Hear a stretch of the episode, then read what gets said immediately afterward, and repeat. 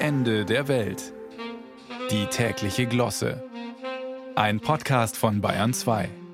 Manch einem bleibt wirklich nichts erspart. Als buchstäblich alles im Eimer war, wurde ihm sogar noch einer ins Grab gestellt. Im niederbayerischen Irlbach fanden sie jetzt auf einem Acker eine sogenannte Situla, ein Bronzegefäß, das hierzulande selten, bei den Etruskern in Italien aber weit verbreitet war. Eine Mischung aus Vase und dekorativem Wasserbottich.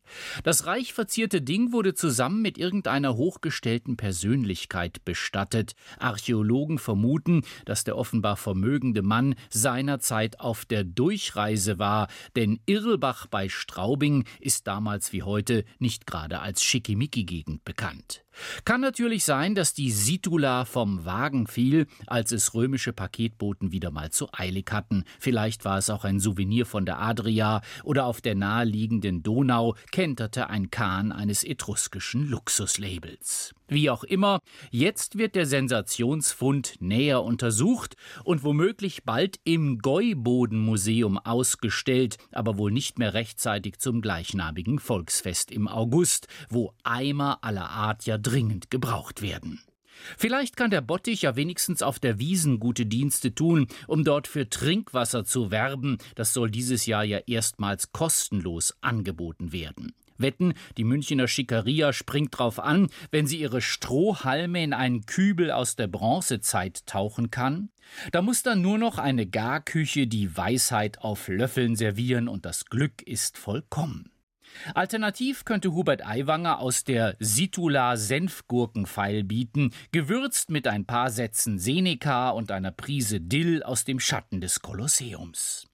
Als Papierkorb wäre der Bottich jedenfalls zu schade, außer vielleicht bei Führungspersönlichkeiten, die besonders kostbaren Müll produzieren, wie Andi Scheuer, dessen Pkw-Mautpläne kosteten ja bekanntlich 243 Millionen Euro und würden in einer derart seltenen Antiquität schon noch was hermachen. Gut, normalerweise begräbt der Bund seine Vorhaben nicht ganz so aufwendig, aber bei den vielen wertvollen Siedlungsschichten unter dem Fundament der CSU könnten sie eine Ausnahme machen.